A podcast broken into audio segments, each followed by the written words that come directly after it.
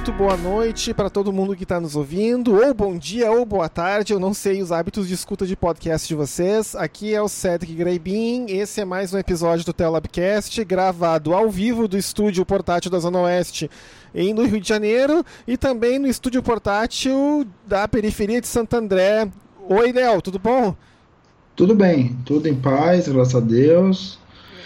Segue o jogo Isso e aí. vamos pra frente. Tá quente aí, Léo? Cara, tá quente. Tá Aqui... quente. Eu sou especialmente intolerante ao calor. Se eu morasse no Rio de Janeiro, eu já tinha morrido já. É, então é, eu tô morrendo, então né, estamos todos no mesmo barco, né? Uh, então é o seguinte, gente, lembrando sempre que vocês podem nos uh, encontrar tanto no Facebook, é, facebook.com.br como no Twitter, twitter.com.br. Nós também temos um canal de conversa no Telegram para quem quer discutir coisas do, dos episódios, coisas a, além dos episódios, coisas completamente fora dos episódios. Tá? Nós também estamos no Instagram, mas o Instagram tá parado um tempo, faz tempo que eu não atualizo. Eu acho que inclusive eu perdi a senha do negócio do Instagram, vou ter que achar, tentar recuperar. Mas esse é o, é o problema é meu, né? Eu que cometi a borrada, eu que me viro. Esse episódio é um episódio especial a gente resolveu fazer mais um episódio de perguntas e encaminhamentos. A gente fez um no ano passado e a gente queria repetir a dose porque pergunta sempre aparece, né? E o então a gente fez a chamada no Twitter, fez a chamada também no, no, Telegram, mas o pessoal do Twitter dessa vez fez mais perguntas, eles foram menos envergonhados. E a gente vai responder essas perguntas aí durante o episódio. E para nos ajudar a responder, nós temos um convidado especial que já teve com a gente em dois episódios. Wesley, boa noite. Boa noite, tudo certo?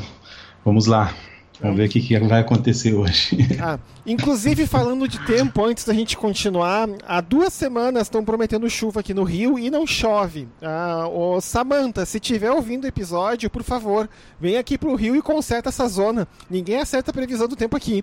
Tá? Inclusive, Samantha, um abraço para ti e pro pequeno que nasceu agora no início do ano. As fotinhas estão muito bonitinhas no Instagram, tá? Então, gente, é o seguinte.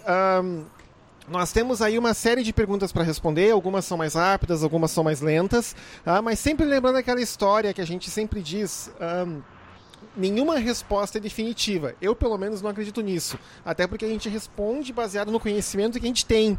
Daqui a pouco pode surgir alguma outra informação e essa, informa essa resposta pode ser toda equivocada. Eu posso estar completamente errado sobre um monte de coisas que eu penso. Daqui a um ano eu posso pensar diferente do que eu estou pensando hoje. O Léo provavelmente vai dizer a mesma coisa. Subscrevo. E, subscrevo, né? E também, até sempre lembrando aquela coisa, né? Eu, como cientista, eu sempre aprendi que a resposta mais honesta que a gente pode dar tem três palavras, né? Eu não sei. Né? E vamos, né? Vamos ler, vamos procurar, vamos estudar. Tá? Então, Léo, tá pronto aí para começar? Vamos lá. Tá bom então. Gente, então assim, ó, então uma das perguntas que foi feita é a seguinte, tá? Isso, essa aqui é uma resposta do último episódio que a gente falou sobre dispensacionalismo, perguntando assim: "Ah, então todo o judeu é dispensacionalista?" Deixa eu até ler a pergunta toda aqui para facilitar a vida da gente nessa questão aqui. Então, aqui, ó, isso. Ó. Então, todo judeu é dispensacionalista? No fundo, todos querem que a terra, que a terra acabe? Uh, não, né, Léo? Não. Até porque dispensacionalismo tem a ver com a volta de Jesus, né? E os judeus nem acreditam que Jesus tenha vindo pela primeira vez ainda. Que até porque, até porque é, como a gente já disse, né, o, o, dispensacionalismo é um movimento recente. Então, a única possibilidade de judeu acreditar naquela história do dispensacionalismo, das sete dispensações, aquela, aquela história toda, é se for um judeu messiânico convertido recentemente sob a ótica do dispensacionalismo. Então, você tem um, um, certo contingente aí de judeus messiânicos dispensacionalistas vindos principalmente dos Estados Unidos, mas fora isso, assim, o, o, o judaísmo ele passa muito longe do, da, da retórica dispensacionalismo dispensacionalista. Você tem várias correntes judaicas, você tem várias correntes de estudo, várias tradições rabínicas,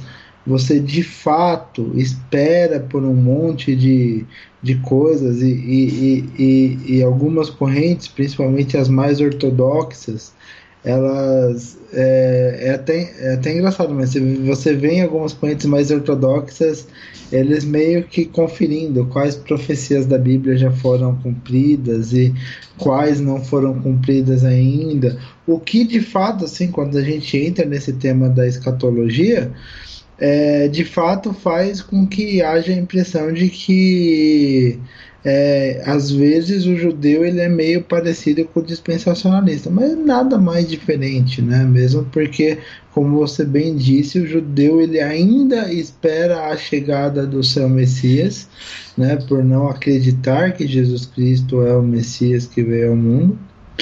E, e, e o dispensacionalismo é algo que leva em conta justamente a segunda vinda de Jesus, né? Então, é, assim, é, a questão é existe judeu dispensacionalista? Muito pouco, só os influenciados pela teologia americana e que são messiânicos. O que, que é um judeu messiânico? É um judeu convertido ao cristianismo que admitiu que Jesus Cristo é o Messias encarnado. É, aqui no Brasil nós temos o fenômeno inverso, né? Você tem o judeu messiânico e no Brasil você tem o messianismo judaizado. Né? Vide, por exemplo, aí a Igreja Universal com seu Templo de Salomão. E agora eu descobri, tá rolando um vídeo no Twitter, de que eles têm um sumo sacerdote dentro do Templo de Salomão. Eu vi isso. É assustador. Não, na verdade, assim, essa, essa questão é, é bem pesada, porque movimentos judaizantes existem desde o primeiro século, né? E, e, e, em muitas oportunidades os movimentos judaizantes do primeiro século eram facilmente explicáveis, porque os caras tinham uma tradição ali de 1500 anos na lei e, e assim, e para eles Jesus Cristo era mais um, um profeta que ao qual a lei ia se adequar. Mas afinal, assim, essa história de, de gente vencendo a morte não é exatamente novidade para eles, né? Eles têm Elias que foi levado pela carruagem, não. É, e, e aqui não, aqui é, é, é assim, eu já não tenho nenhum pudor de dizer que é um movimento de extrema má fé, tá? É um movimento especialmente pernicioso que busca né, o retorno de uma suposta tradição judaica que nunca existiu aqui no Brasil, para que o, o, o, o, ministro Mor, o chefe, o Edir Macedo, enfim, ele possa continuar aí sua suas empreitadas e seus ganhos absurdos de todas as espécies, político, financeiro, enfim. Isso nos leva à segunda pergunta, Léo. Por que alguns evangélicos exaltam Israel como se fossem judeus? Wesley, você... Gente, eu já Bom. falei muito de sensacionalismo, eu acho que eu vou tô me queimando muito, as pessoas vão começar a atacar pedra, então uhum. fala um pouco mal também, ou bem, sei lá, né? Bom, repete a pergunta. Vamos lá, de novo. Uh, por que alguns evangélicos exaltam Israel como se fossem judeus? Bom, a grosso modo e de bate pronto, eles não entenderam o evangelho. Né, na minha ótima percepção. Resposta, ótima resposta. É. O... A vinda do Messias ela é, uma, é uma forma de escatologia, né? É um escatom. É, de forma simples, se uma criança, é, filho de um judeu, chega para o pai e pergunta: Pai, o que, que vai acontecer quando o Messias chegar? A resposta é: Nós não sabemos. Ele vai nos orientar, ou ele vai trazer uma forma nova de, de viver. E para quem entendeu o Evangelho, essa é a tocada. Jesus já veio, né? E deixou para gente uma forma de viver.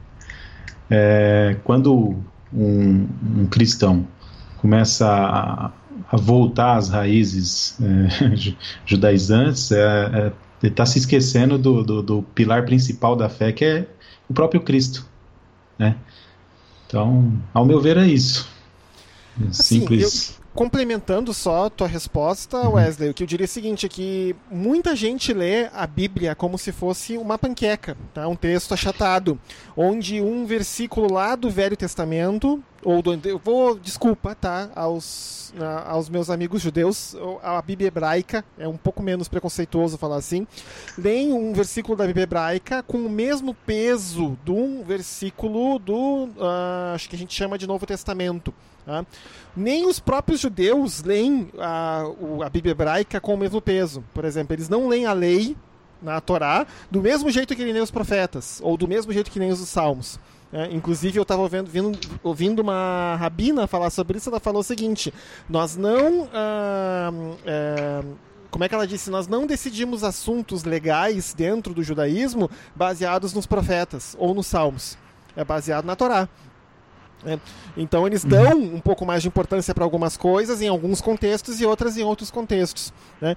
E aí o que acontece? Tem lá num salmo, orai pela paz de Israel. Então, aparentemente, aquilo ali é lei, tá? Então tem que orar pela paz de Israel. Inclusive, é uma das, das desculpas, né, de que muita gente dá para passar pano para todas as coisas ruins que Israel faz com os palestinos. Não, a gente tem que orar pela paz de Israel, pela paz dos judeus. Palestinos, o que nós temos a ver? Né? E não é isso aí que, que, que, que Jesus, Jesus fala de uma outra coisa, fala né, de da outra face, fala de não resistir ao perverso, etc, etc. E tem certas coisas aí que você não consegue conciliar com, com, com o Antigo Testamento. Porque na verdade Jesus está reescrevendo e reinterpretando a lei. Quando ele diz isso, ele disse: ah, os antigos diziam isso, eu estou dizendo isso aqui. E aí o que, que a gente faz? Muita gente prefere não Lá no Antigo Testamento, Deus dá permissão para guerra. Então Deus justifica todas as guerras. Mas se Jesus dizendo não resistiu ao perverso, Jesus dizendo para dar outra face, Jesus dizendo quem viver da espada vai morrer da espada. Não, tem o Antigo Testamento. Então o pessoal usa o Antigo Testamento para passar por cima de Jesus. E usa o antigo, essa, todas essas coisas acabam entrando junto toda no mesmo caldeirão. Né? Ou seja, eu disse que ia ficar pistola na sexta resposta, já tô pistola na segunda. O episódio vai ser bom, Léo. Tem razão. Não, é. tem, tem uma outra questão aí que, que, que é muito importante de frisar, que é o seguinte, você, assim, você tem, você tem, tem essa questão de que você tem essa é, prefer, essa preferência por Israel e depois da reconstituição do Estado de Israel é, você tem, tem um movimento que, que é um. Assim, isso daí acabou entrando muito. Eh, não estou falando que foi errado, eu não vou entrar no mérito geopolítico da coisa aqui. Eu acho que isso poderia ter sido feito de outra forma, enfim, é, a maneira como foi feito basicamente é, colocou Israel no meio de um monte de povos inimigos e, e, e desde então é, é, é, óbvio que você não, não vai ter um cenário pacífico a não ser que você negocie muito. Tipo assim, você vai colocar Israel politicamente no meio de um monte de povos que não querem olhar para sua cara, que acham que estão tendo sua terra roubada porque aquilo ali, por quase dois mil anos, foi, não foi uma terra dos judeus. Os judeus saíram de lá, a grande diáspora foi em 70 depois de Cristo. É, eles foram expulsos de lá e, inclusive, nenhum judeu poderia morar, né? Na, nem em Jerusalém, nem na província da Judéia, né? Exatamente. Depois, depois da revolta dos anos, dos anos 70. Né? Exatamente. E daí, depois disso, aconteceu muita coisa na região da Palestina.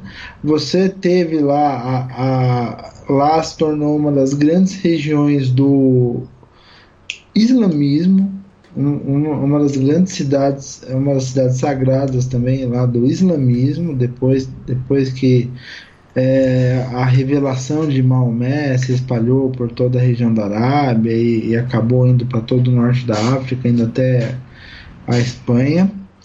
E, e daí depois você teve toda a questão até das cruzadas mesmo. Então ali, ali você tem todo um histórico que assim, quando tem cristão ou judeu naquele meio, você tem conflito. Né? E, e daí os caras pegam e, e, e falam: ah, tá bom, então vamos construir um Estado judeu aqui no pós-guerra. Né? Admitindo que o contexto é justo. O contexto ele é justo, gente. Tipo, você não pode pegar. Pô, os caras eles tinham acabado de sofrer um, um, uma carnificina, né? Aquele absurdo que foi a Segunda Guerra, né? O, é, a matança industrial de judeus e de, e de, ciganos comunistas e também de homossexuais, o pessoal esquece isso, mas teve matança em escala industrial de, deles também. Presidentes de sindicato, jornalistas, alguns pastores e padres Todo mundo. Um monte de gente. Todo mundo, todo mundo que, é, assim, o pessoal fala, todo mundo que era denunciado, todo mundo que. Você vivia muito nessa coisa da, do denuncismo, né? E, e assim, todo mundo que era denunciado acabava nos campos de concentração. Você chegou a ter questão de, assim, em certo momento da, da guerra, você chegou a ter funcionando cerca de 1.500 campos de concentração simultaneamente. Então, mas assim, é justo, é um pleito justo que eles tenham uma pátria. Mas isso não vai deixar os, os, os palestinos menos revoltados com o fato de que a pátria dos judeus foi feita ali exatamente no meio de uma das regiões que os, que os palestinos consideram é, que era a casa dos palestinos e que os, os, os, os, os islâmicos em geral consideram uma das regiões sagradas de sua religião. Seria mais ou menos, você consegue imaginar, é, ah, tudo bem, vamos fazer uma pátria dos judeus e, e ela vai abranger Meca. tipo, não, sabe, é, é, é um negócio que óbvio que vai causar conflito. Né? Ou senão é, vamos fazer uma pátria para os muçulmanos, para o pessoal que professa o Islã e ela vai abranger Roma. É óbvio que vai ter briga. Né? Então, assim, essa questão ela é importante, mas é, em relação a, aos judeus especificamente, e a questão de como é, é, o Estado de Israel né, trouxe essa materialização, você tem muito a questão de que, de que as pessoas elas querem ver a Bíblia se cumprindo hoje. E, e ao olharem para o Estado de Israel, especialmente é, quem tem uma, uma, uma, fé mais dispensacionalista, eles veem o que eles julgam ser o cumprimento das profecias bíblicas. Então, assim, isso é um negócio pesado também. Isso é um negócio que para eles acaba sendo assim um, é, é, aquela história é, é, como a gente tinha comentado no episódio no, no, episódio anterior né? são evidências que fazem com que a vida cristã seja um live action né um, um, um jogo um jogo que você joga e você está vendo a história se desenrolar diante dos seus olhos. Então é um, é um Israel, o Israel físico é como se fosse um meio de persuasão para que essa galera tenha mais fé que a volta de Jesus está próximo. E, e, e, fortaleça aquela mentalidade que a gente comentou no episódio da Samanta, que a gente comentou no episódio passado também, de que ah, não preciso fazer nada pelo mundo porque tá acabando, tá acabando. Será que amanhã cedo Jesus vai voltar? É, você vai nessas igrejas, é sempre a mesma conversa. Se Jesus voltar hoje, você vai pro céu. Por quê? Porque o pessoal acha que a volta de Jesus é iminente. E essa é uma preocupação importante? É óbvio que é, mas devia ser a menor das nossas preocupações, considerando que a salvação já não é mais um dilema para nós. Eu devia estar preocupado se Jesus vai voltar ou não, pelo que eu já fiz pelas outras pessoas. Minha salvação já não é mais um dilema, já não tenho mais essa questão, ah, será que eu sou salvo? Será que eu não sou salvo? Será? Não, isso não devia ser uma questão mais. Tá bom, tá bom. Uh, Bem, uh, o Léo tinha dado uma sugestão enquanto a gente se preparava para gravar o episódio, né, de também fazer umas perguntas de um modo mais freestyle, que a gente não não foram perguntas enviadas pelos uh, ouvintes do podcast, mas são perguntas que a gente pode de repente fazer um para o outro, assim que são respostas bem rápidas de bate pronto. Léo, tu quer fazer a, tua, a primeira pergunta para gente? Tá bom. É queria fazer uma, uma pergunta. Eu vou dar aqui 60 segundos para vocês responderem, cada um de vocês. E eu gostaria que vocês é, fossem sucintos e tal. E então eu vou fazer uma pergunta simples: arminianismo ou calvinismo?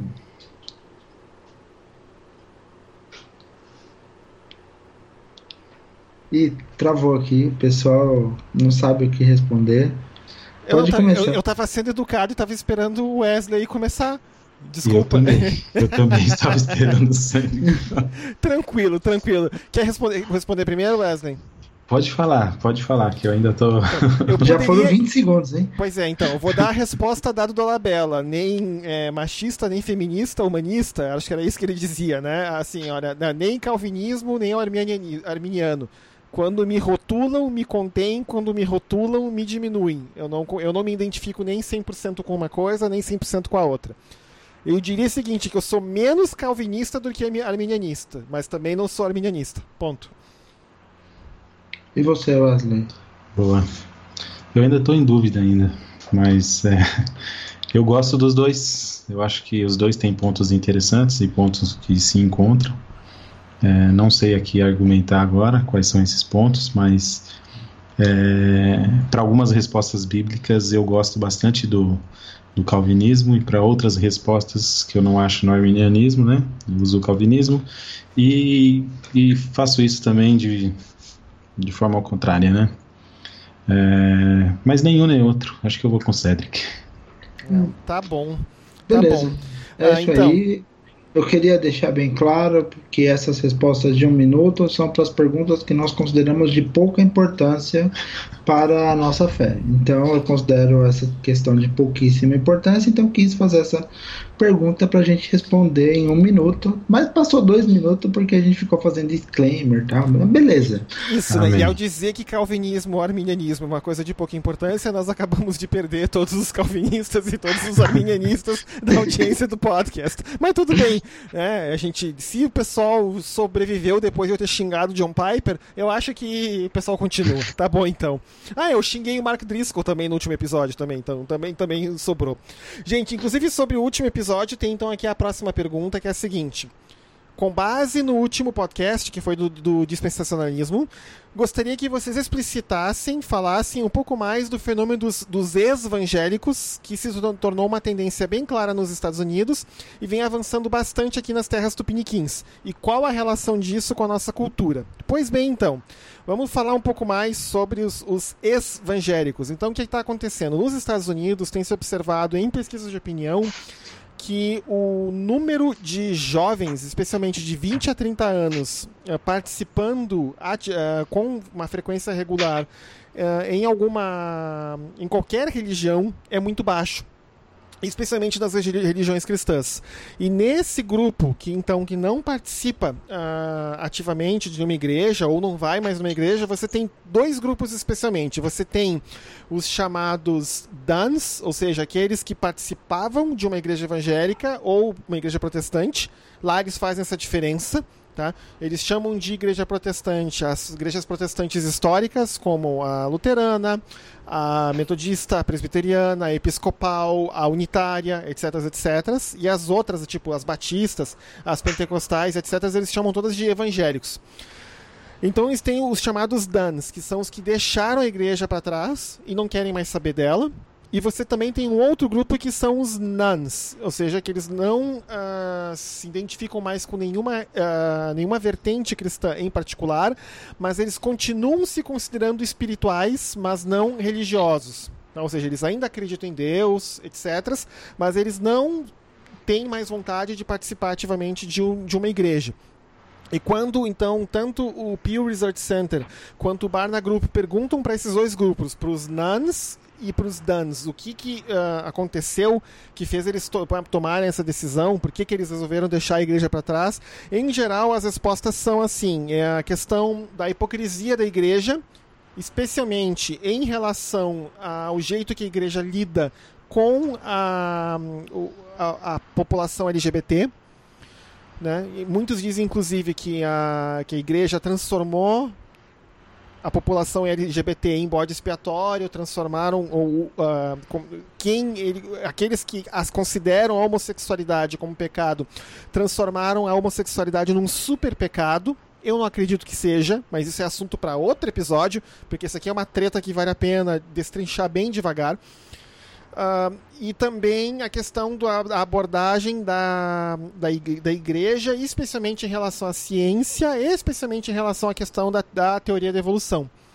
Porque, essencialmente, para muitas igrejas, especialmente as evangélicas mais fundamentalistas, é o seguinte: ou você acredita na teoria da evolução, ou você acredita na Bíblia, porque as duas são incompatíveis.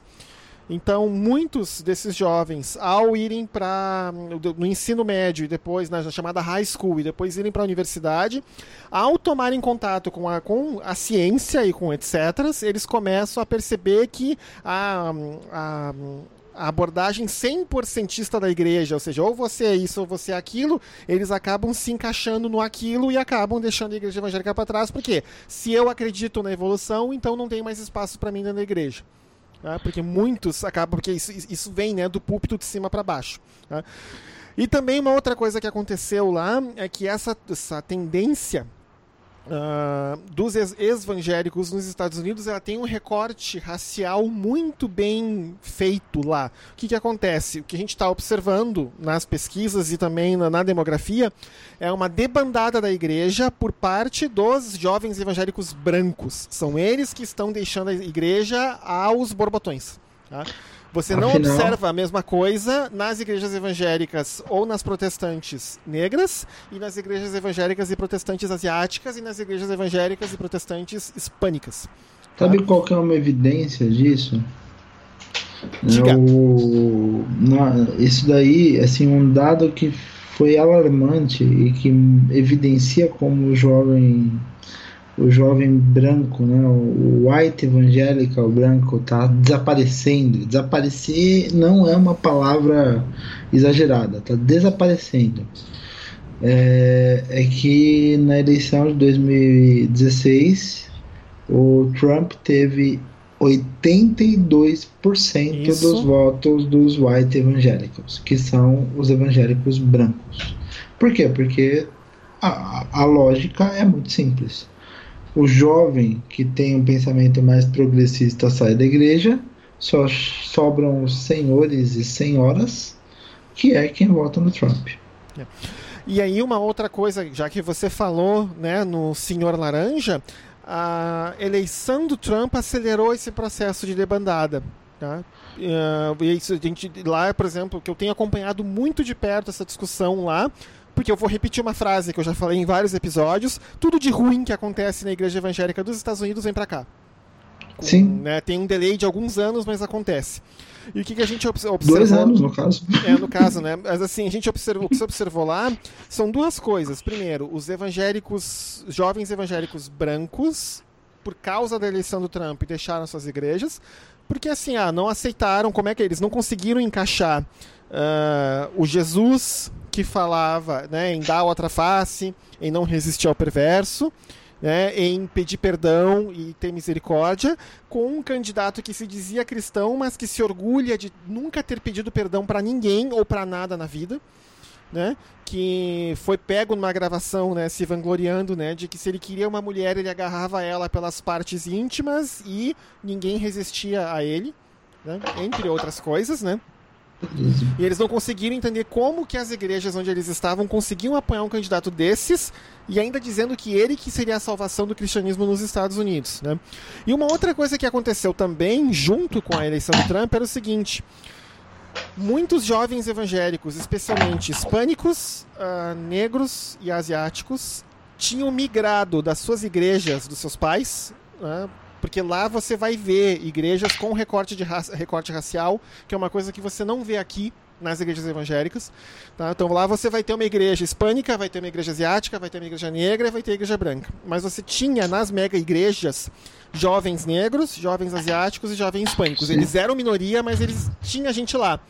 Depois da eleição do Trump, esses jovens saem dessas igrejas e voltam para as igrejas dos pais. Voltam para suas igrejas de origem porque eles observaram que, ah, porque o discurso do Trump, né, anti-imigrantes, um discurso racista, né, um discurso xenófobo, eles perceberam, ah, esse discurso, nós estamos na mira desse discurso também.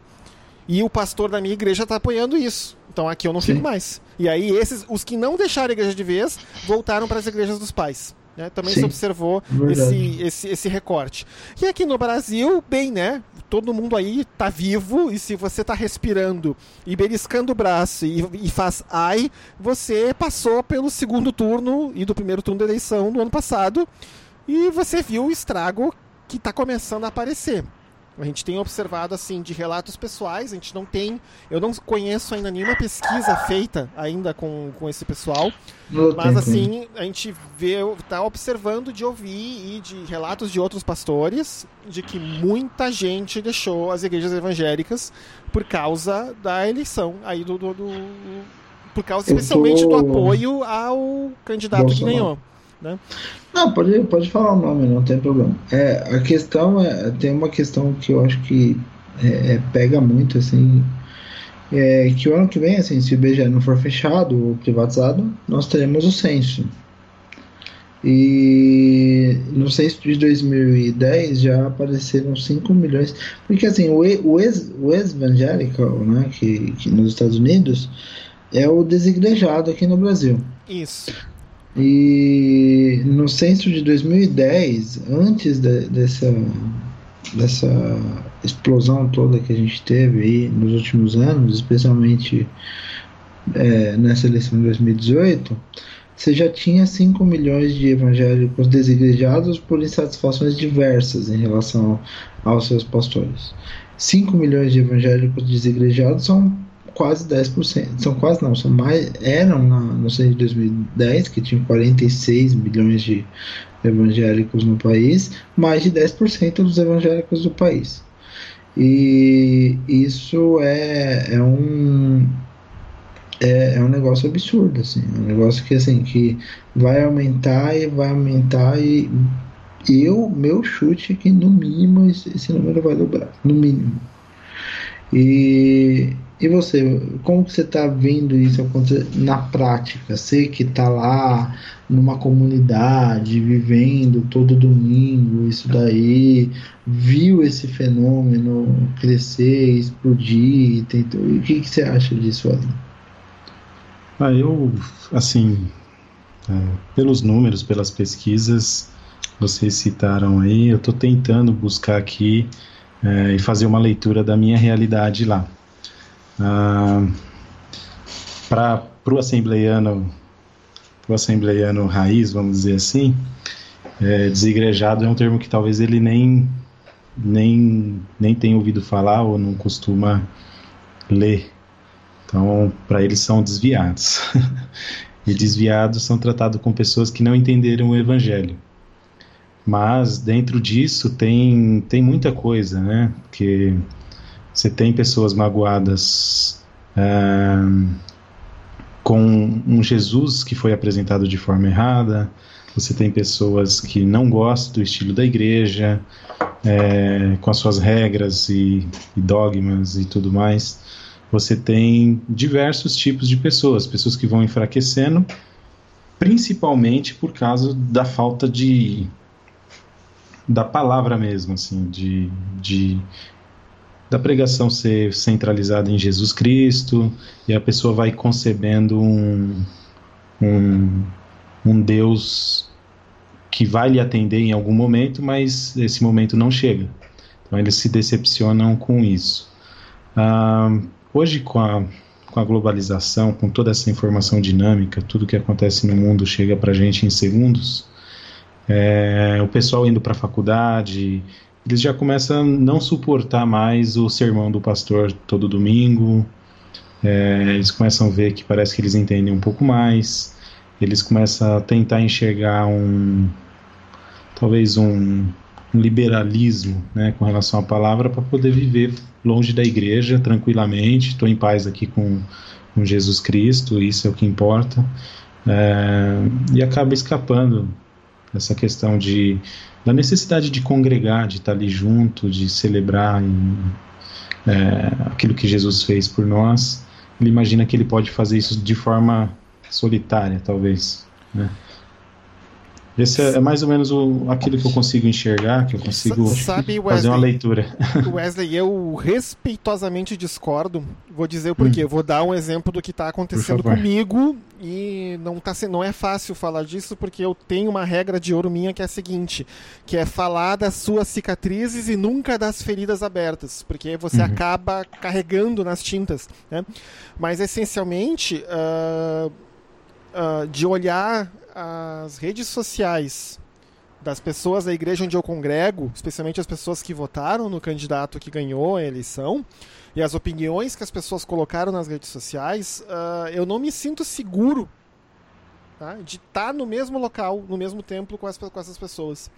Porque, especialmente por causa da minha profissão, de eu ser professor universitário e a gente sabe que a retórica do presidente contra as universidades e contra os professores é uma retórica que a gente vai ser usado como bode expiatório se as coisas derem mais errado do que já estão dando.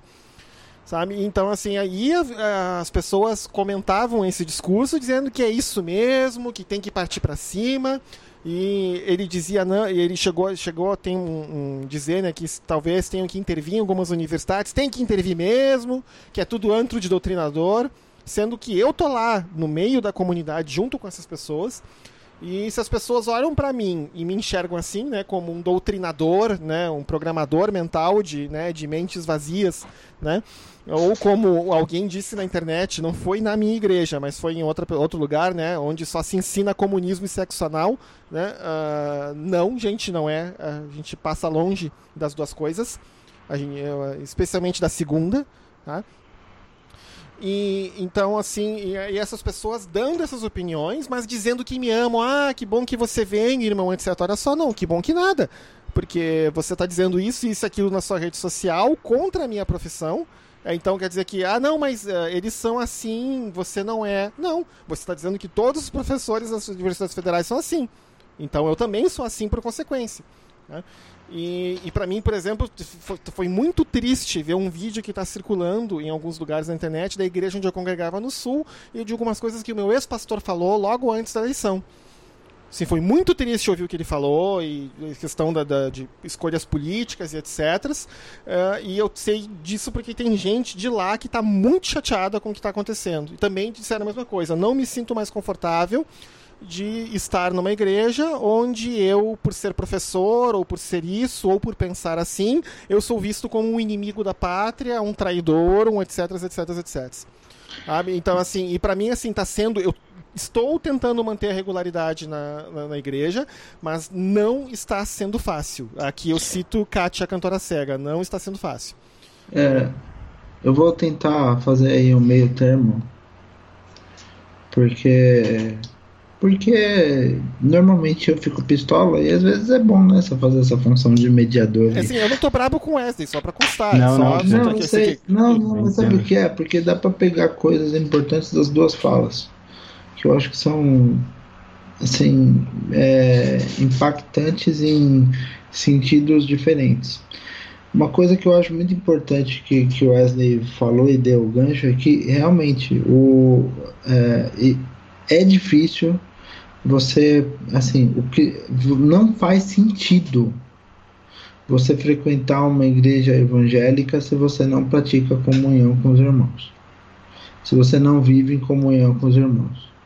O, o sentido de você sair da sua casa, ir para um templo e frequentar uma igreja evangélica é, também é, é o sentido de você viver em comunhão com a comunidade que está naquela igreja evangélica e se doar com eles, é, se doar por eles e eles se doarem por você e vocês viverem o que é a vida cristã. Então, por isso que a igreja é a vida cristã na prática. por outro lado, eu vivi muito assim do que eu, eu acabei eu, eu, entendo muito o que, o que, o que o Cedric sente por quê? Porque é é essa sensação de perseguição dentro da comunidade, especialmente ligada a motivos políticos, é uma das sensações mais terríveis que tem. Né? E, e então, assim, da, da onde que a gente pode tirar aí um, um, uma conclusão que, que seja assim, é, minimamente razoável? A questão é, existem irmãos, existem comunidades e às vezes assim é, na mesma igreja você tem aquela pessoa com quem você é, é, é realmente irmanado, sabe? Aquela pessoa para quem você pode contar todas as suas coisas, inclusive os pecados que você comete, né? Porque uma, uma das coisas que a gente tem que fazer é, é confessar nossos pecados para conseguir não o perdão de Deus, porque o perdão a gente já tem, mas a cura daquilo que a gente faz. E, e ao mesmo tempo você tem pessoas que você não consegue manter essa relação de irmão. E, e, é óbvio, todo mundo precisa passar por um processo de transformação, um processo de, de mudança, um processo, porque assim, a gente ama o evangelho do ah, eu quero dar outra face, mas é muito difícil praticar. Eu quero praticar esse evangelho do eu quero dar outra face, mas quem falou que eu consigo? Sempre sabe? A minha vontade é, às vezes, quando, quando acontecia alguma coisa que nem esse tipo de confronto, é romper, é acabar com as amizades, é falar, meu, você nunca. É, você só enche o saco. É vontade, minha vontade. É, e eu, às vezes, me arrependo de atitudes que eu tive nesse sentido, porque eu sei que é, é complicado. Só que a igreja é a comunidade das pessoas que vivem em comunhão. E se você não vive em comunhão, você não está vivendo nada do cristianismo na prática. O cristianismo você não vive sozinho.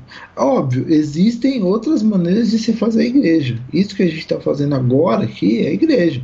Quando dois ou três se reúnem em meu nome, não importa se é via Skype ou pessoalmente, a gente está vivendo o conceito, o mesmo conceito de igreja que Cristo professou lá no Novo Testamento. A gente talvez só não está reunido pessoalmente, mas a gente vive esse mesmo conceito de igreja. Então, enquanto tiver alguém para você desabafar, alguém para você conversar, alguém para você confessar, esse tipo de mágoa, inclusive. Porque a gente tem esse tipo de mágoa. E a gente está vivendo igreja.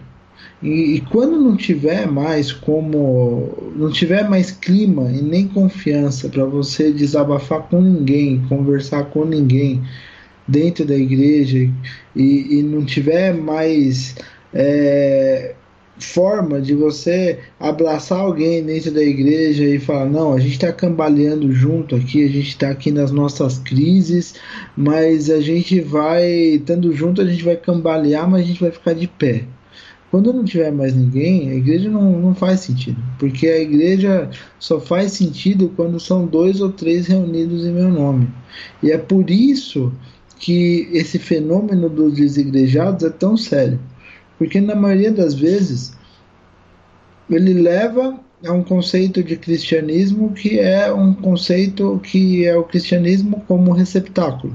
Ah, eu não frequento a igreja, mas eu ouço umas pregação aqui, eu canto os louvor, eu faço toda, toda a questão litúrgica do culto. Você não está praticando o, o cristianismo, você está vivendo um, um, um, só um está vivendo só um, um, um, momento ali religioso às vezes você aprende alguma coisa que você busca praticar assim mas você não está você não tá dividindo isso com ninguém então não é igreja. A igreja é a partir do momento que você resolve dividir a sua vida com alguém.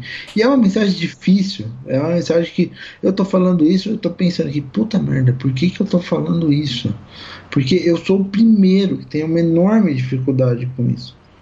Eu vou re reouvir isso daqui quando for sair o episódio. Eu vou ficar falando, putz, meu, da onde que eu falei isso? Olha eu me dando tapa na cara.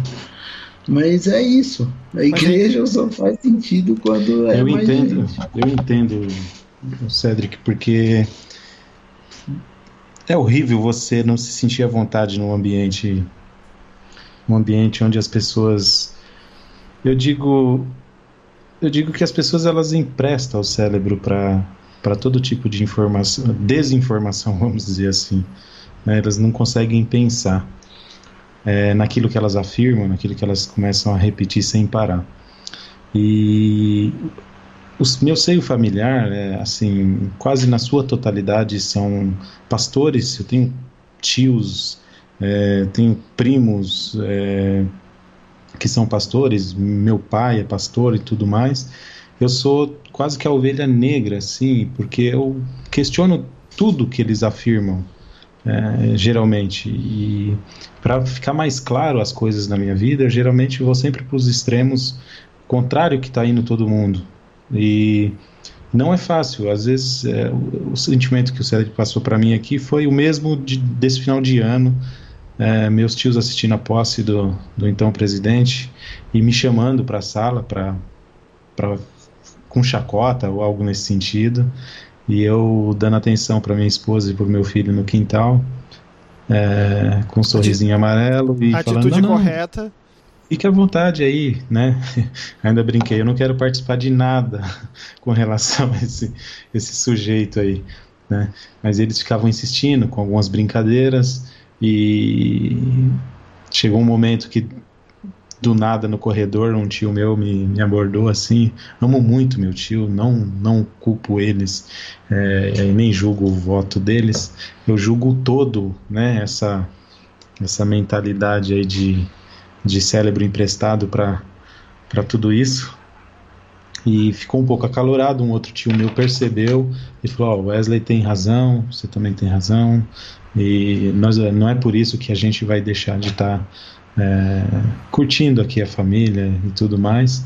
Eu abracei ele, saí, mas eu fico pensando que é desagradável você ir para a igreja e saber que boa parte das pessoas que estão lá é, pensa ao contrário daquilo que você. É, daquilo que, sei lá, quem tem um pouco de noção é, entende entende que não por outro lado é que tem que continuar. por outro lado e eu não quero não é que eu quero fazer papel de advogado do diabo aqui longe disso. Por outro lado e daí eu acho que é um, um talvez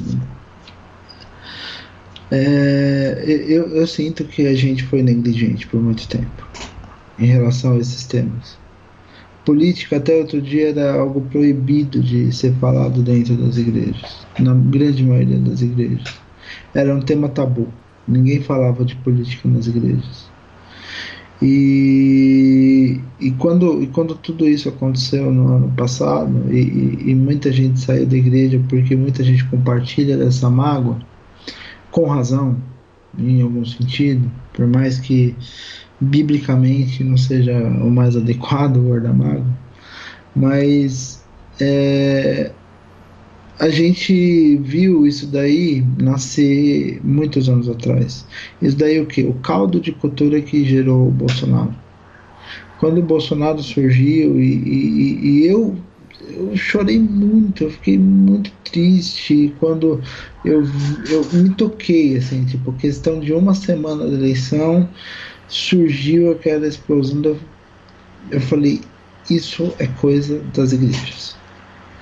E daí eu me toquei, eu acordei e, e caiu, caiu uma ficha e, e, e, eu fiquei muito, muito abalado, muito triste, porque tava, tava na nossa cara o tempo todo.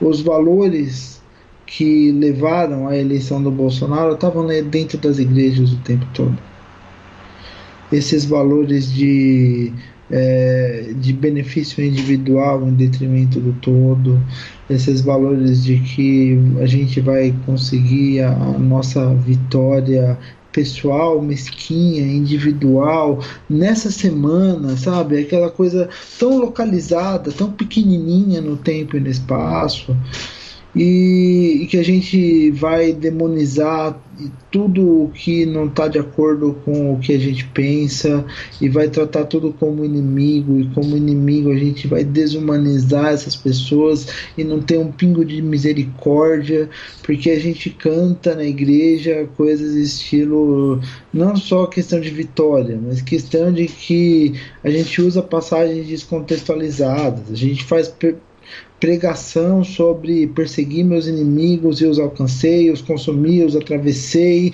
sob o pé do Senhor eles caíram e não mais se levantaram. Sabe?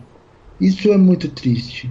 E o caldo de cultura que gerou o Bolsonaro estava todo aí. Quando eu me toquei disso, foi um baque tão grande, porque as coisas passaram a não fazer sentido. Eu passei a aclamar e inclusive eu tive amigos que eu não, não vou citar o nome aqui porque eu sei que são pessoas bem vergonhadas que a gente começou a orar junto a respeito porque assim o que, o que eu queria não era mais que ah poxa é claro que eu não queria que o Bolsonaro fosse eleito mas eu queria que Deus tivesse misericórdia de nós.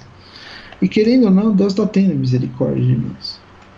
Deus talvez é, esteja fazendo com que tudo isso aconteça para que a gente possa começar de alguma forma a ser uma luz dentro dessas comunidades e começar de fato um processo de transformação, porque esses caras que votaram no Bolsonaro tem uns que não são cristãos, que não vão se converter nunca, que vão aí querer falar de arma, de morte até o final. Mas tem uns que vão se arrepender, tem uns que vão ficar tristes, tem uns que vão precisar de ajuda para retomar o caminho do evangelho, o caminho de amor do evangelho. E nessa hora esses caras vão precisar da gente, porque a gente que teve lá, não que a gente seja melhor, mas a gente fez esse papel profético de estar tá apontando o tempo todo. Então, nesse sentido, o evangélico nada mais é, em muitos casos, do que um cara precisando da nossa ajuda. E, e se ele precisa da nossa ajuda, se o desigrejado precisa da nossa ajuda, se o cara que não está firme na nossa igreja precisa da nossa ajuda, a nossa função é ajudar e usar esse momento de ajuda para dividir um pouquinho que a gente tem. E, e, Deus ele é tão bondoso que quando a gente divide esse pouquinho, esse quase nada que a gente tem, aquele pouquinho que não foi contaminado pela nossa tristeza com a situação, pela nossa mágoa, Deus ele multiplica isso dentro da gente. As contas de Deus não fazem sentido, matematicamente falando. E, e daí a gente se fortalece, as pessoas se fortalecem e a gente começa de fato de novo viver o que é a igreja. E começa a perdoar, e começa também a ser perdoado, e começa a, a, a viver a vida em comunidade com aqueles que professam a mesma fé que a gente, mas que eventualmente tropeçaram, do mesmo jeito que a gente também tropeça. Então, assim, é, é um é difícil, é muito complicado, mas é, é, é, o que a gente tem que fazer e, e é o que eu falei. Não sei por que, que eu estou falando essas coisas, não sei, porque é difícil para mim, tá tão difícil para mim quanto tá para vocês. Eu tenho amigo até hoje que está bloqueado no meu Facebook, amigo de 20 anos, que eu não falo mais, está bloqueado porque eu fiquei magoado na época da eleição e tem que perdoar. Mas é o que a gente tem que fazer, infelizmente ou felizmente, para todos os propósitos. Pois é, pois bem, vamos tentar o se é possível, né? Para não, não, não, senão daqui a pouco eu vou começar a tocar a música indie canadense no fundo e esse episódio vai virar uma grande poça de bad. Vamos tentar melhorar a questão aqui. Eu tenho uma pergunta, bate pronto para vocês dois, tá? Seguinte, eu vou tentar me lembrar de memória, tá? Há um tempo atrás apareceu uma seita muito maluca aqui no Brasil, dizendo que todo mundo precisava ser salvo pelo Jesus de verdade. O que, que eles queriam dizer com isso? Que, segundo a Bíblia, só é salvo quem clamar o nome do Senhor. Né? Diz lá, né? Aquele que clamar o nome do Senhor será salvo. Só que as pessoas não falam o nome de Jesus direito porque pegam a Bíblia que está toda traduzida errada. E que o nome de Jesus seria então Yahurusha, seria o nome correto, a pronúncia dele. Então quem não orou para Yahurusha e quem não aceitou Yahurusha no coração não é Jesus. Jesus está tudo errado, então não está salvo. O que, que vocês acham disso?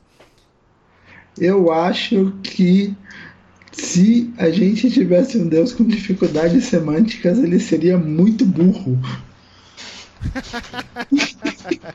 Wesley, qual é, teu, qual é a tua opinião sobre o assunto? Bom, eu nem sei o que falar. Eu acho que foi uma sacada genial se para negócio dar uma inovada, né? É, Mas dizem, né? Sei, não sei nem o que dizer.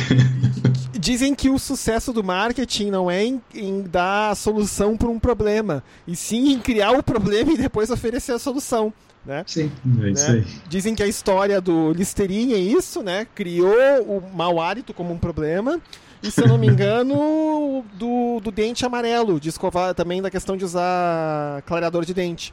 Sim. Né, também transformou. É, é, um problema que não existia até que surgiu a solução, né? Tá bom, tá? Vamos passar para mais próxima... duas perguntas aí. Eu acho que dá para emendar duas. Que a primeira a gente não vai responder para não fazer mansplaining, porque assim é, tem três homens, e essa gravação tá cheirando cueca. Exato. E a gente recebeu uma pergunta: pastorado feminino é legal, não é? Aqui eu acho que a gente concorda com o pastorado feminino no sentido de que é, mulher pregando evangelho tem em todo lugar, salvou muita vida e eu não vou discordar disso, mas a gente vai trazer uma mulher e vai falar sobre isso em um episódio específico. não só sobre o pastorado, mas. Hã? Algumas, né, no caso, né? Você sim, conseguir sim. todas as meninas do projeto Redomas ao mesmo tempo vai ser ótimo. Sim. Né? Então a gente não vai fazer mansplaining ou coisa do tipo e não vai se aprofundar no tema porque deixa o protagonismo para quem vive isso todo dia. Isso aí. Qual é a outra e pergunta, Léo? Sobre por que, que existe tanto católico não praticante. E, e eu acho que é, foi legal né, a gente falar sobre os evangélicos antes de falar dos católicos não praticantes, porque a resposta sobre os católicos não praticantes é completamente diferente da resposta dos evangélicos. Mas existe um recorte histórico que pode ser usado para ajudar a explicar por que, que o fenômeno dos evangélicos está crescendo também.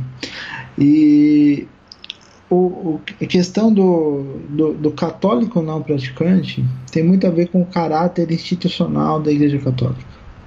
Então, no Brasil, historicamente, isso é um fenômeno brasileiro, isso é um fenômeno dos países católicos em geral, especialmente latino-americanos, é, Filipinas também tem bastante disso, e, e, e outros países católicos, você tem esse fenômeno muito forte de que, como o catolicismo por muito tempo foi a religião institucional do país, você tinha lá 98, 99, 100% de católicos declarados.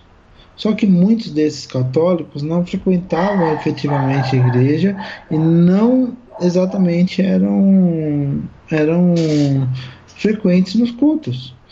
E por não serem frequentes nos cultos, por não frequentarem a igreja, por não estarem lá todos os dias, o que, que acontece? Acontece que assim que esses caras eles se declaram católicos, mas eles não praticam, não praticam no dia a dia o catolicismo. Quando muito eles participam dos ritos necessários o batismo das crianças, a primeira comunhão, alguns chegam a participar até da crisma ou coisa assim, né? E você tem outros, outros, é, outras nomeações aí na igreja católica, eventualmente vão na igreja em algum casamento, em alguma missa de sétimo dia, mas não praticam a fé, não praticam a religião justamente por esse caráter institucional. E quanto mais institucional o caráter da igreja, maior vai ser o número de pessoas que declaram praticar, declaram a fé, mas não praticam a fé. por medo de coerção, por costume de família, por uma questão histórica. E uma coisa que a gente tem que falar sobre a relação entre esse fenômeno no catolicismo e o fenômeno dos evangélicos desigrejados, ou que não vão à igreja, ou que não vão mais nas igrejas, né, é que é, você tem cada vez mais uma institucionalização forte da, da, da igreja evangélica no Brasil, a criação de uma tradição. Então, por exemplo, ou, às vezes é, você vai numa, numa comunidade. Por que, que a gente fala muito de traficante evangélico? Tem traficante evangélico, sim. Tem. Tem, de fato. O cara vai, trafica, faz toda aquela coação, vai na igreja. Mas tem muito traficante que é evangélico não praticante hoje. Porque esses caras que entraram pro tráfico, meu, te falo assim tranquilamente que ao menos metade deles tem mãe evangélica. Ao menos metade. E, e o cara se diz evangélico também, apesar de nunca mais na igreja. Assim, o cara acredita em Deus, o cara tem uma fé, mas o cara tá vivendo na correria.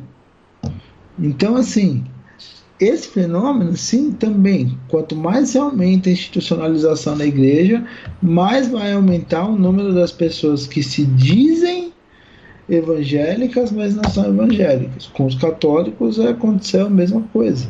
Você tem um número imenso de católicos não praticantes. Por quê? Porque você tinha essas igrejas por séculos como a igreja institucional do país. Todo mundo se declarava católico, o, o, faz, falava que os filhos eram católicos, mas não, não chegavam a frequentar as igrejas porque, enfim, é religião institucional, é imposição do Estado. Léo, uma pergunta, se eu posso te fazer. Claro. Então, se eu estou entendendo direito e se eu me lembro bem das minhas parcas aulas de filosofia, então aparentemente o fenômeno do católico não praticante é muito parecido com uma crítica que Kierkegaard faz para a Igreja Luterana da Dinamarca no, no final do século passado. Século passado não, do século XIX. A questão de que todo mundo era cristão e por isso ninguém era cristão, porque não. Sim. Isso sim. é mais ou menos a mesma isso. coisa? Basicamente a mesma coisa. E se fala muito disso com os luteranos na Alemanha também. A Débora falou isso no episódio com a gente, que ela falou que na Noruega você já é luterano se você vai na igreja no Natal. É, Sim. É, que a Noruega também durante muito tempo a igreja luterana foi a igreja oficial, não é mais, né? Sim. Mas uh, aquela coisa toda, né? Uh, então vamos ver aqui. Uh, Wesley tem algo a contribuir, senhor? Não. Não, tá. Então vamos passar para a próxima pergunta. Wesley, se tu tiver uma pergunta curta, fazer uma pergunta curta antes, e daí a gente passa para o próximo. Se tiver alguma pergunta também você faz, Wesley. Uhum. Mas eu, vou, eu, tenho uma pergunta para você responder em um minuto também, Mas, que é vem. a seguinte: Quem é alérgico a glúten não vai para o céu? Porque Cristo fala que quem não toma a ceia do Senhor não tem parte com ele. Eu tenho uma resposta e é profunda. Jesus, num dos discursos dele, que inclusive depois que ele falou aquilo, ele perdeu um monte de seguidores, tá? Ou seja, né, você falar um negócio polêmico e perder seguidores na internet não é uma coisa do século XX, é uma coisa do século zero, só que é claro, não tinha internet, na verdade os seguidores eram seguidores de verdade, não era só gente que apertava um botãozinho lá no clicar, que ele falou o seguinte, né, que quem não comer da minha carne e não comer, beber do meu sangue, não tem lugar no reino de Deus, ele fala, né, e o pessoal diz que isso. o discurso é muito duro e vai todo mundo embora. Por que, que isso aconteceu? Porque na lei de Moisés é proibido o canibalismo, você não pode comer carne claro. humana. Né, e não pode comer carne com sangue. E são duas proibições. Ah, então Moisés diz, né, não comam carne humana, não comam carne com sangue. Por quê? Porque na vida, a vida está no sangue. Ele, ele dizia isso, se não me engano, é assim que está escrito lá no, na Torá. Jesus, ao contrário, diz: comam a carne, a minha carne e bebam meu sangue. Por quê? Porque a minha vida está no sangue. E, e aí as coisas ficam mais complicadas. Então, assim, eu diria que a Igreja Católica até disse, né, que a hóstia com, sem glúten não é hóstia, né? Tem que ter uh, glúten para ser considerado hóstia, Sim. né? Sim. Inclusive pela legislação alimentar é isso, tá? Tem que ter glúten para ser considerado Sim. pão. Se não tiver glúten é bolo. Tá? Uh, então, por exemplo, uh, se faz só com farinha de arroz, que não tem glúten, não chama de pão de arroz. É um bolo salgado de arroz, tecnicamente Sim. falando. Né? Acho que inclusive eu até vou fazer um episódio no Moléculas falando do glúten, que é uma coisa bem interessante de se falar. Uh, mas assim, eu não acredito não. E eu estourei meu tempo. Tudo bem. E você, Wesley, o que, que você acha? Acho que orou já, já é a carne de Cristo, simbolicamente. E a ideia da Santa Ceia para chamar a atenção da vida de Jesus doado para a gente, através do sangue, através do corpo. É, não vejo problema também se na falta de algum desses componentes não possa ser substituído por outro. Sim. Já ouvi falar que me parece que já fizeram uma Santa Ceia com água e tinha uma fruta próxima, cortaram banana e serviram como Santa Ceia a fim de lembrar a morte de Cristo parece loucura, mas não vejo problema com relação a isso. Lembrando que o princip... assim, principal é um pouco pesado dizer, mas o grande elemento da ceia não é nem o, só o pão e o, e o vinho, mas também é a mesa. Né? Então, assim, o importante é que estejamos todos reunidos em torno de uma mesa celebrando o nome de Cristo. Comamos pão, comamos vinho, tenhamos alergia a glúten ou não ok? Estou respondendo minha própria pergunta, mas é o nosso podcast, a gente faz as regras, então tá tudo bem. Não, tá tudo bem, tá? Próxima pergunta, a segunda, é uma, é, tá, eu tô até, até que tem que ficar de olho no tempo, tô achando que a gente não vai conseguir resolver, resolver todas hoje, porque nessa pergunta é. acho que todo mundo vai ficar pistola, que é a seguinte. Falem sobre o quanto o embrutecimento e o estresse das cidades grandes afetam a nossa fé. Elas afetam a de vocês? A minha muita. Passei Muito. a odiar São Paulo com toda a minha força, porque três horas de ônibus e a estupidez me destroem. A questão é a seguinte, para quem fez essa pergunta, não destrói só você não, destrói todo mundo, tá? Tem pesquisas falando, e se eu não me engano, quem eu vi falando isso foi o ex-prefeito de Bogotá, que agora corre o mundo uh, uh, dando uh, consultoria para implementar uh, estudos de mobilidade urbana, etc., que ele fala que quanto pior a situação do transporte público numa cidade, maior a taxa de divórcios nessa cidade, especialmente de quem tem que se deslocar muito tempo pra, da, da sua casa até seu trabalho e vice-versa. Né? Então, assim, o, a falta de mobilidade, os problemas de trânsito, problemas outros, né, como falta de acesso a serviços, a questão da insegurança alimentar, da insegurança mesmo, né, da pessoa não ter segurança de andar na rua Sim. e etc. Não ter acesso a lazer, não ter acesso à cultura, não ter escola perto para onde botar os filhos, tudo isso vai comendo a pessoa aos pouquinhos por dentro, né? E sim, embrutece, né? E é muito difícil, por exemplo, para nós, a gente que está acostumado, né, nessa, nessa atuada, né, de, como diria o grande Zé Ramalho, né, vida de gado, né? Tomando, tomando no lombo na segunda, na terça, na quarta, na quinta, na sexta e alguns ainda no sábado, de chegar no domingo e tá lá super feliz, super animado, né? Senhor, vim aqui para te louvar. Muitas vezes a pessoa tá completamente destruída. Né? Porque a semana Sim. acaba com ela. Aí faz isso, vai repetindo esse ciclo ad eterno durante o ano, né? E, e a coisa embrutece mesmo. Né? Léo, o que, que você tem a dizer? Não, fala primeiro, Wesley. Eu tenho. Eu tenho receio de que eu vou ficar muito pistola. Bom, é... eu. ah, os meus argumentos são rasos e é, eu faço uma construção bem, bem simplória das coisas. É... eu vejo que realmente contribui sim. É, não é fácil. Eu trabalho, trabalho algumas horas é, de carro de casa, uma hora e pouco, então eu passo bastante tempo indo e voltando do trabalho, então são, sei lá, três horas a menos com a minha família, por exemplo. Geralmente eu não saio no horário, é, acabo ficando no trabalho até um pouco mais tarde e, consequentemente, diminui muito.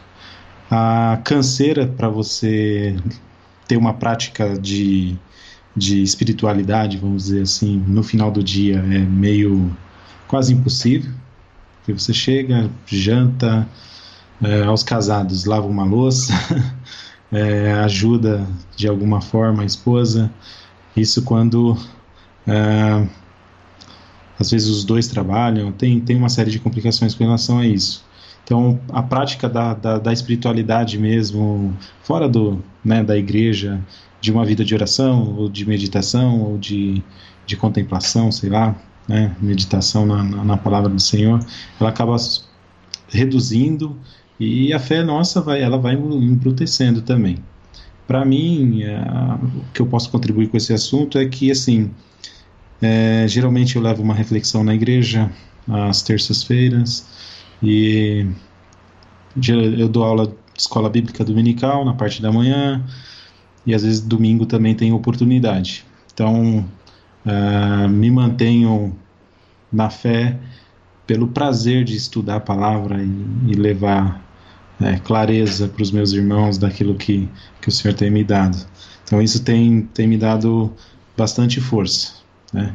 Antes disso, realmente pouco sentido em estar na igreja, pouco sentido em, em, em orar e levar uma vida, é, uma relação mais próxima de Deus, vamos dizer assim. Esse é, é o meu ponto.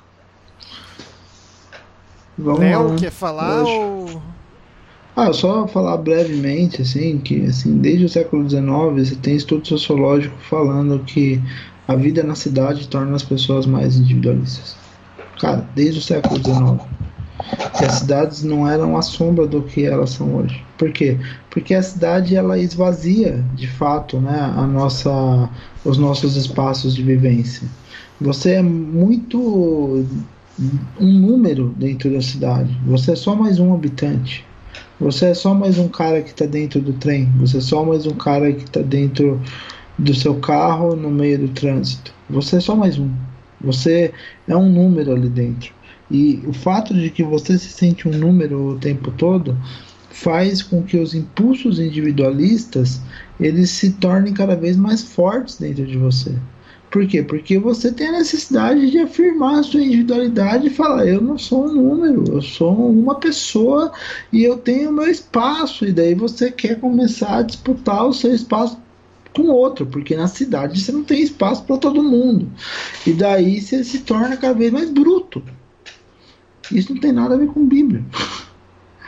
Isso é uma, é uma coisa que acontece quando a gente vive em espaços com divididos com muitas pessoas e esses espaços eles relegam às vezes as nossas é, as nossas é, eles relegam ao segundo plano as nossas necessidades de putz meu às vezes assim você quer ver como você é embrutecido na cidade há quanto tempo você não pega e, e não, não, sai da cidade e não, e não vê um céu estrelado?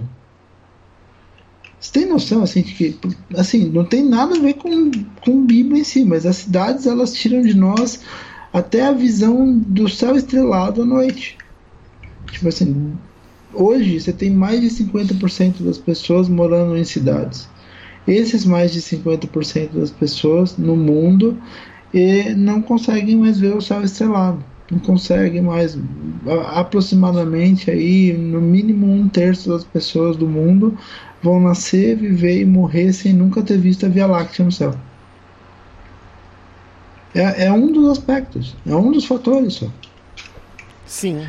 E, e, e, e, é óbvio que um dos aspectos desse embrutecimento está na nossa fé está no enfraquecimento da nossa fé. Está no, no, fato assim, de que a gente está tão preocupado com os, os, no, os, nossos espaços, com as nossas necessidades, que o outro, ao invés de se tornar um irmão, ele se torna alguém que está disputando o mesmo espaço conosco. Então ele tem uma grande tendência de ser nosso inimigo. E isso vai frontalmente contra a nossa fé. É, e, e, é triste dizer isso, mas isso acaba sendo incorporado também né, no pensamento de muitas igrejas, né? Vide sabor de Sim. mel, né? A letra Sim. de sabor de mel é exatamente isso, né? O, a pessoa que me viu não me ajudou, não sei Sim. quem que foi contra, etc. Mas Sim. eu vou chegar lá e vou mostrar para todo mundo e, e vai todo mundo, tá, eu vou estar tá em cima, vai estar tá todo mundo embaixo e tem sabor de mel, tem sabor de mel, etc, etc, etc, né? Sim. Uh, é, e assim, uh, eu vou aproveitar para dar uma pistolada aqui, um recado para o pessoal, uma reflexão. A questão é a seguinte, gente, tá? A gente escuta de púlpitos e de igrejas e de pastores e falando, né, de que certos partidos, certas ideologias, né, querem, entre aspas, né, destruir as famílias. Eu queria que vocês pensassem um pouquinho, o que que destrói uma família? Uma mamadeira fake de piroca ou o fato de que você tem que demora duas horas para chegar no seu trabalho, mais duas horas para voltar, ou seja, você trabalha oito horas, são mais quatro horas longe de casa. Você sai de casa com seu filho dormindo, chega em casa com, a, com, a, com seu filho dormindo, porque não só consegue ver ele no domingo e olha lá. O que, que destrói uma família? É o fato de que na educação alguém está querendo dizer alguma coisa. Olha só, existem pessoas que são diferentes da gente, mas a gente pode conviver todo mundo em paz ou é o fato de que você, quando tenta matricular seu filho numa escola, não consegue vaga numa escola perto, porque está tudo ocupado, não, ou porque não tem escola, ou porque a escola está fechada porque está quebrada e não tem reforma, ou porque não tem professor. Ou, que, ou o que, que destrói uma família? É o fato de que você uh, tem. Uh, o, o, querem, por exemplo, ampliar o acesso de saúde para questões, por exemplo, como cirurgias de confirmação de gênero para pessoas que não se sentem muito bem com o gênero com o qual nasceram? É isso que destrói uma família? Ou é o fato de que você perdeu seu pai ou a sua mãe porque tentou chegar no hospital, além de pegar o trânsito, lá não tinha médico para te atender? Então eu queria deixar essa reflexão para vocês, para vocês assim. É, o que, uh... que ah, destrói a sua família? Um tiro? Tipo, você defender que todo mundo tenha arma?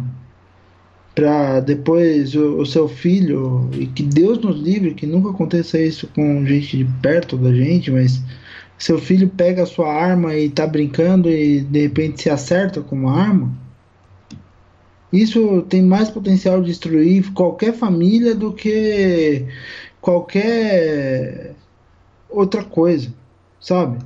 Às vezes a gente fica preocupado e pensando de tipo, ah, mas porque todo mundo tem que ter arma? Pra quê? Para assaltante tomar a arma da sua mão e daí você, puxa vida, às vezes o cara podia estar com uma arma de brincadeira, mas agora o cara não vai ter mais uma arma de brincadeira. O cara vai ter uma arma de verdade, ele vai poder te matar de verdade. Sabe? É, às vezes assim, a gente tá apontando para os lados assim, o que, que, que, que, destrói a família? É, é, é, é você se, colocando uns contra os outros, porque você pega e, e, e, e, você não respeita quem pensa diferente de você e, e você quer ficar lá é, apontando dele, falando uhul. É, agora, agora nós vamos acabar com todo mundo que não pensa igual sabe? Usando gíria aí de, de torturador, sabe? Eu acho que é isso, né? Você falou muito bem da segurança, da, saúde, da, saúde, da educação, da, de, de todas essas coisas, assim, do, da questão do transporte na cidade que faz com que a gente perca a convivência com as pessoas que a gente ama. O que, que impede a gente de conviver com as pessoas que a gente ama? Sabe? E o, me o medo de a gente chegar em casa e, e, e, e, as pessoas que a gente ama terem sofrido alguma coisa porque é, a gente não, não tem mais confiança nas instituições da sociedade, a gente não tem confiança mais em, em quem deveria defender a gente, e daí a gente tem que comprar arma. Porque a gente tem que garantir a nossa segurança agora, porque o Estado faliu, né? Essa é a mensagem que é dada. Desculpa, eu tinha que falar isso. Não, é isso aí. Esse é o Teolabcast de vez em quando a gente fica pistola. Né? Léo, pelo tempo de podcast, e até para Eu acho que ser... não, não vai dar, não vai dar as outras não, não, não, não, Tu acha que não dá mais uma, pelo menos, ou tu acha que a gente deixa para um próximo episódio? Porque, não, deixa para um próximo. Porque são três perguntas densas, não dá para é. resolver, não dá para responder rapidinho. Não dá. Tem uma, dá. uma delas aqui envolve 300 anos de filosofia. Então não, não dá, não dá, dá para falar isso em 5 minutos, não dá. Só de mencionar Rousseau e Locke e John Stuart Mill já foi mais de 30 minutos, morreu, não Acabou, tem como. acabou, não tá. Então, gente, ah, ah, vamos passar. A não sei se, se o Wesley tinha alguma pergunta de bate-pronto pra fazer pra gente. Tem alguma pergunta de baixo? Ah, é sua hora agora. Não, não, não. Por enquanto não. Não tá. Me vem à cabeça agora não. Então, tudo bem. Qualquer coisa, se tu tiver depois, a gente faz uma edição, não tem problema. Então, Tranquilo. vamos passar para aquela parte do episódio, perto dos finalmente, em que a gente dá recomendações de coisas que a gente viu, que a gente gostou e etc. Ah, não sei se vocês têm alguma coisa já na cabeça, senão eu posso ir falando a minha enquanto vocês preparam a de vocês. Pode falar. Ok? Pode ser? Tá. Então, seguinte, gente. Levei minha filha pra assistir uh, Wi-Fi Ralph, que é a continuação Oh, de Detona Ralph. O filme é muito bom.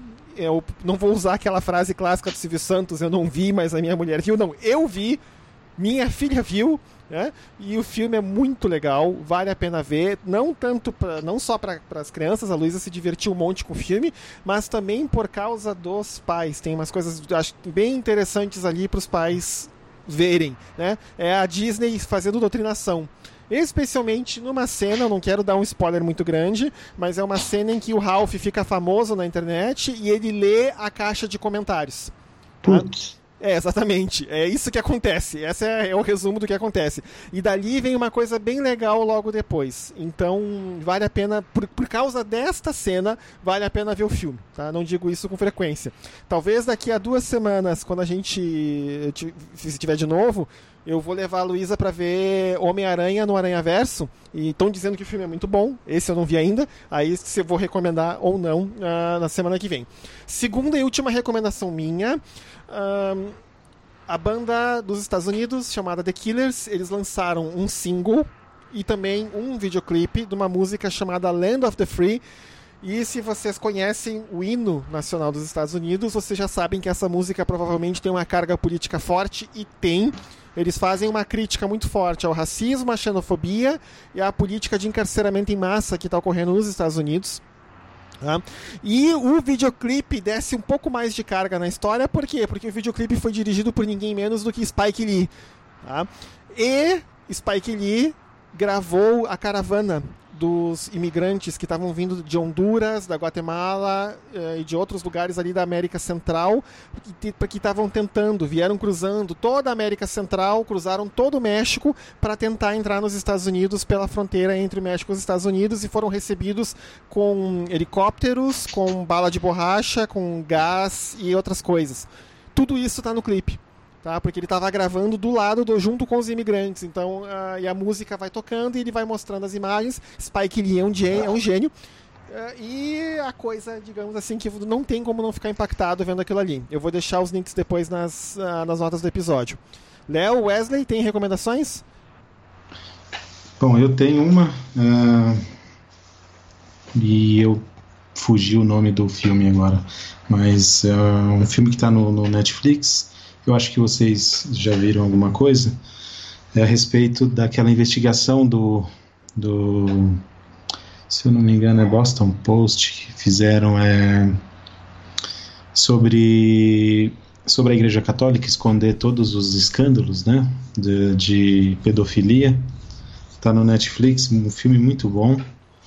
É, eu vou até tentar achar o, o nome enquanto a gente conversa. E enquanto enquanto o Cedric estava falando sobre The Killers, gosto muito dessa banda. É, Não é The Keepers Acho- o nome do filme? não, não, não. Não, é o. É, tem é, é uma investigação. Esse filme, acho que se eu não me engano, Spotlight. Spotlight, isso mesmo. Tá. Spotlight. Tá, tá Esse bom. filme é bem bacana, é, gostei bastante quando a gente conversava sobre a questão do, do pessoal que é católico não protestante. Tem uma cena muito boa com aquele Mark, Mark Ruffalo, se eu não me engano, que é o cara que faz até o, o Hulk na Marvel. Isso.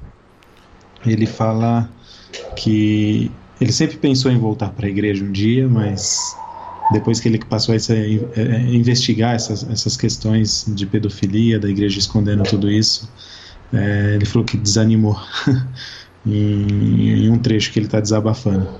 Achei interessante como foi recente que eu vi esse filme, gostei bastante, eu indico ele, Spotlight. É isso aí. Tá bom. Léo, Eu não tem recomendo nada, mas eu quero deixar uma reclamação aqui, dizendo que esses dias eu finalmente parei pra assistir o Vingadores e meu Deus, que filme ruim. O primeiro? Não O, não, o Guerra Infinita. Não ah, fala tá, isso. né? eu não vi. É, Eu, eu, tô, eu, não, eu tô ultra atrasado nos filmes do, da Marvel. Ah não, é um filme horrível, gente. Que filme zoado, assim. Tipo, parece assim, se, se eles pegassem e fizessem num filme só, mas parece que eles separaram em dois filmes pra ganhar mais dinheiro. O que é o objetivo deles no final das contas. Mas o primeiro filme saiu sem pé nem cabeça. Me lembrou um pouco assim, não, que seja uma coisa, porque é totalmente outro nível e, e Peter Jackson é muito melhor. Mas me lembrou um pouco quando acabou lá a Sociedade do Anel e ninguém, tipo, ah, acabou? Ah, tudo bem então. Poxa vida, né? Ou, ou as duas continuações do Matrix, que parece que foram feitas assim sob encomenda, mas tipo, Matrix era o primeiro filme.